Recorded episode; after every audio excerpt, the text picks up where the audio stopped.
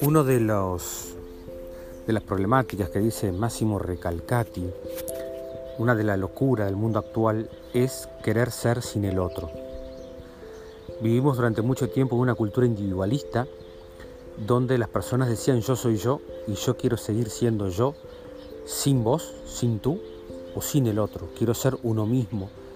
Fue un lema de muchas psicologías humanistas que sin querer avalaban el individualismo. El yo sin el tú es una locura, no se puede ser sin el otro, esto es una de las premisas existenciales, ¿no? Por eso es muy importante cuidar a los tú que nos ayudan a ser y también a dejar de ser, porque el otro siempre te confronta con lo que uno todavía no es, pero que está tratando de ser, porque ese es el famoso existenciario de Heidegger, ser siendo con otros seres. O sea que el yo individualista nunca existe y nunca se lo puede comprender del todo, si no es, como dice Martin Buber, desde la relación yo-tú, yo-tú. Martin Buber dice que no existe el yo solo ni el tú solo, lo que existe es la relación primordial que llama él, que es yo-tú. Siempre somos yo-túes relacionándonos, ¿no? Por lo tanto, cuando digo yo, digo yo-tú. Siempre estamos hablando de una relación. El drama del mundo actual, entonces la locura es este individualismo, ¿no?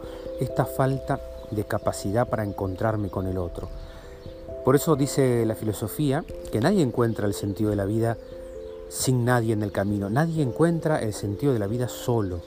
El sentido de la vida se entreteje en los vínculos que construimos. Una vez recuerdo una paciente que me dijo en la primera consulta, bueno, yo vengo a esta terapia a encontrarme conmigo misma.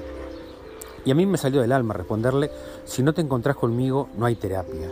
Pero no es un tema de, narcisismo o un tema de... Es un tema de que la persona tiene que encontrarse con Alejandro, ni con Víctor Frankl, ni con Yalom, ni con la imagen del padre, que puede ser una parte contratransferencial y transferencial que aparece al principio de la consulta, pero después se tiene que encontrar contigo. Por eso siempre decimos que lo que cura es el vínculo, ¿no? lo que cura es el encuentro. La persona está ahí para encontrarse contigo y si no se encuentra conmigo, no hay terapia. Eso es la parte clínica. Y en la parte de los vínculos en general, también muchas veces sufrimos esto de no poder encontrarnos con el otro, ¿no? Porque el vínculo sano siempre trata de hacer crecer al otro, siempre te ayuda a crecer. A mí me gusta una expresión que una vez dije en una charla, que el, el que te quiere te la complica, el que te quiere te ayuda a crecer, el que te quiere no te deja donde estás, el que te quiere te confronta. Y si no, no te quiere, te, te, ama tibiamente, pero no te ama de una manera que te ayuda a crecer, que te ayuda a ser libre y que te ayuda a hacer realidad tus sueños. Por eso no se mata por amor, se vive por amor. Se vive por amor. No se mata. No, no, no, esa gente que dice sin vos me muero. Bueno, morite tranquilo porque, porque tenés que poder vivir sin mí. Si no, el vínculo que tenemos es codependiente, es patológico, ¿no? El, filósofo coreano Byung-Chul Han, en su libro La sociedad del cansancio, afirma de que estamos siendo cumplidores, todos cumplimos, ¿no?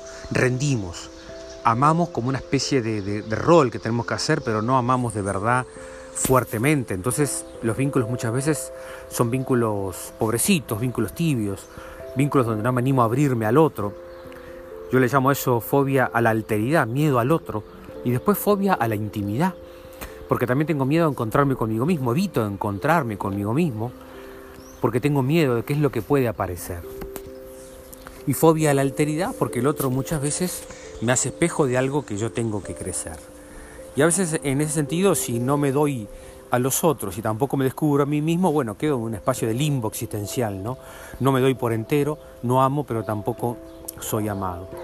Eso darse a penitas, amar a penitas, vivir con miedo, es una manera de, no realmente entregarse al encuentro. Por eso el amor siempre es encuentro, siempre es regalo.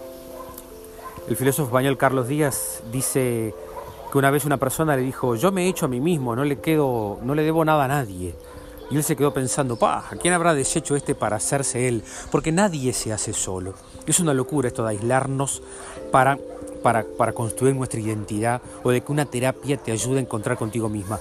Tenemos el yo lleno de gente, tenemos que ir hacia el encuentro del otro. Por eso siempre hay que vencer esos miedos que implica el encuentro, ese miedo que implica que el otro no te va a conocer del todo, nunca te va a entender del todo, ni una madre, un hijo, ni un padre, un hijo, ni, en la pareja llegamos a comprendernos del todo, porque hay una parte misterial que, que desaparece, que es la que nos hace seguir, que es la que nos hace amar, en un encuentro de pareja, en la amistad, con tus hijos, pero que no puedas entender del todo al otro es el espacio de libertad, el espacio del encuentro, el espacio de la magia y el espacio de la sorpresa y el espacio del asombro.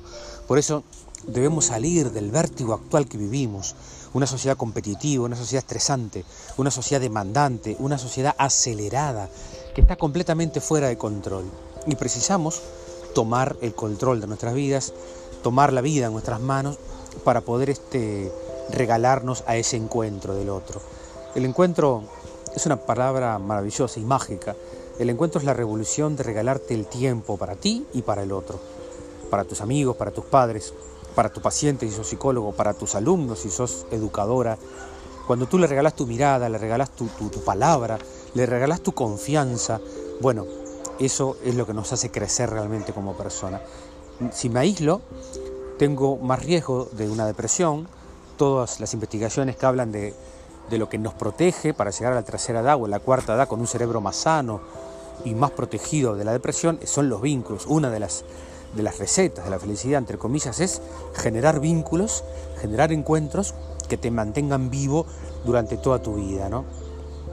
Pero muchas veces nos encontramos con personas autómatas, robots, ¿no? Este, personas que son espectadores de sí mismos, espectadores de la vida que como dice Nietzsche están haciendo el duelo de la posible vida que quisieron vivir, pero que no tuvieron el coraje de cambiar, por eso están tristes, están velando el cadáver de aquel que quisieron ser, y de esa manera anulo mi felicidad, me aíslo, no me animo a entregarme al otro, y ese es el amor neurótico, ¿no? el amor rígido, el amor que no se entrega, el amor que no corre el riesgo de que te dejen, el riesgo de que te duela amar. Y a veces no nos damos cuenta cómo ese encuentro nos cura hasta que sufrimos una pérdida o hasta que nos tenemos que encontrar con, nosotros mismos, ¿verdad? Dice Octavio Paz, el escritor mexicano, dice, no hay diálogo hoy en día porque no hay un otro. La mente está tan aturdida que sigue hablando y no se para de los otros. No hay un otro porque todo el mundo sigue hablando consigo mismo aun cuando habla con los otros. Entonces ha muerto el prójimo, dice un autor italiano Luis Soya, desapareció el prójimo, el prójimo, no hay un otro. Por eso precisamos reaparecer al tú, que aparezca el otro, que aparezcan esos otros que te ayudan a encontrarte contigo mismo, porque cuando tú extrañas a tu pareja que se fue, lo que extrañas también es, el que, es aquel que vos sos con ese otro y con esa otra, tu hijo, tu pareja, tus amigos, tus padres, lo que extrañamos y lo que duelamos es aquel que yo soy cuando estoy contigo. Por eso es que el amor es tan lindo cuando uno descubre cuando uno tiene la oportunidad de ser amado y de reconquistarse siempre y de reconquistar al otro, y en esa reconquista me voy redescubriendo a mí mismo. Por eso siempre el amor es misterio y el amor es regalo. El encuentro entonces, como dice Octavio Paz, no hay un otro. Y para que aparezca ese otro, tiene que reaparecer el tú, que es descubrir lo que el otro tiene para decirte, ¿no? Descubrir esa presencia del otro, su misterio, sus, sus, sus dudas, también su fragilidad, que es lo que nos hace realmente encontrarnos. El, el mundo actual estamos con mucho ruido, con mucho grito. Ahora estamos en una etapa de silencio, de paz, que te puede ayudar, ya sea por una cuarentena, sea por una enfermedad, sea por un sufrimiento que estés viviendo, sea por una pausa que te dio la vida, sea por, por un embarazo que estás viviendo en tu casa, por una separación, por una pérdida que hayas tenido, quizás estás en un espacio de silencio, un espacio en un tiempo sin tiempo, que puede ser un tiempo fantástico para encontrarte contigo mismo, contigo misma y poder ver qué nace de ahí, ¿no? Pescar poesía en tu interior, salir de ese vértigo para encontrar un poco más de calma, un poco más de tiempo no apurado, como dice el poeta, para ver qué aparece. Porque si no, Van a seguir creciendo los consultorios, la consulta por ansiedad, por angustia, por ataque de pánico, por miedo al trabajo, miedo a mi jefe, miedo al salir del trabajo, miedo a llegar a casa. O sea, miren cómo vivimos envidiando, compitiendo, estresados y después con ese estrés queremos llegar a casa y poder educar a nuestros hijos. Por eso se precisa recuperar el diálogo, recuperar la paz del encuentro, iluminar el amor, dialogar. El diálogo es el misterio. El diálogo es cuando uno no sabe lo que el otro te va a responder. Lo otro es un interrogatorio. Si yo te pregunto ahora cuánto es 2 más 2, vos me vas a decir, pero es 4. O sea, ¿por qué me estás preguntando eso? O sea, cuando alguien sabe la respuesta de una pregunta, no es una pregunta genuina. El diálogo es pregunto y dejo que el otro me responda. Un buen líder pregunta, un buen padre pregunta, un buen terapeuta pregunta más que responde, porque si no estamos inhabilitando al otro, estamos infantilizando al otro, si le estoy diciendo la respuesta que tiene que dar. Yo no sé cuál es la respuesta del otro. Me hago cargo cuando le respondo a la vida, cuando con mis acciones, con mis valores, con mis vínculos, con mi tiempo. Por eso, como dice el principito, los ritos son necesarios. Ojalá nos hagamos tiempo para perder el tiempo, un tiempo para dárselo a nuestros afectos, un tiempo para plantar, un vínculo, por eso los vínculos precisan semillas, precisan escucha, precisan este, tierra, precisa regar, precisa tiempo. Si no ese tiempo, ese amor no se gesta, no se cuida, no se dedica. No se puede vivir vertiginosamente y mantener un trabajo, mantener una pareja, mantener un amigo, mantener un tiempo para escribir, para pensar, para crear. Es muy difícil la vida actual, la competencia y el estrés. Precisamos reordenar nuestras prioridades y nuestro proyecto de vida para ver qué es lo que queremos cumplir y saber qué, si estoy educando y tengo mis hijos chicos, bueno, esta etapa, 4 o 5 años o 10, mi carrera profesional o, va a estar un poquito más este, en un segundo plano y después la, la voy a poder retomar a su debido tiempo y con otra fuerza y con otra madurez y me va a salir lindísimo. Como dice el poeta Pablo Neruda, que me encanta en ese poeta, pido silencio, dice el poeta. Pido silencio para encontrarme conmigo mismo, para, para salir de ese refugio del yo por miedo al tú, que es esa fobia a la intimidad, ¿no? Me, me refugio en el yo por miedo al otro. Salir, tu casa te protege, pero que no te escondas, no te escondas, no te exilias de conocer al otro, de descubrir lo que el otro tiene. Por eso se crece en la intimidad, se crece cuando uno se regala, se crece cuando uno se entrega, cuando tú le haces a un amigo o a tu psicólogo o a tu pareja una confesión tuya, ahí el otro queda como obligado a empardar, ¿no? Queda como obligado a decir, bueno, me confesó esto, ahora yo, ¿qué, cómo puedo hacer para que crezca esta? No es que tenés que decir también algo, pero quedás como en la situación de, pa, mira lo que me contó, que hubo una infidelidad, que se perdonaron, o que de chico tuvo esta situación tan dura. Yo también pasé por lo mismo y nunca me animé a contárselo. Por eso crecer en intimidad implica involucrarnos en nuestros vínculos, generar vínculos más sólidos, más duraderos, más, más, más, este, más íntimos, que es lo que nos ayuda a que mañana extrañemos cuando se dé una pérdida, porque nos ayuda a seguir amando. ¿no? Estamos entonces en esta sociedad individualista, salir de ese egoísmo del yo, salir del individualismo de que yo hago mi vida y tú haces la tuya, que muchas veces este, vivimos en, ese, en el trabajo, tú haces lo tuyo y yo hago lo mío, no, no es lo tuyo y lo mío, es un vínculo de yo-tú, como vimos con Martin Buber, no hay un yo sin un tú, ni no hay un tú sin un yo.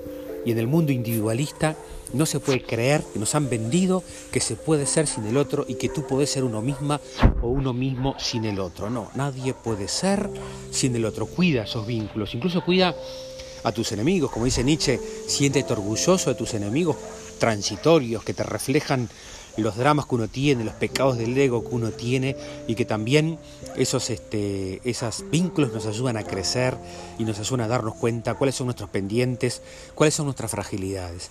Que podamos crecer entonces en compasión, en alegría, en abrazar nuestra fragilidad para ir y abrirnos y descubrir ese otro que soy contigo. Este es cuando yo me exilio de conocer al otro, en realidad me estoy exiliando del yo soy que soy cuando estoy contigo.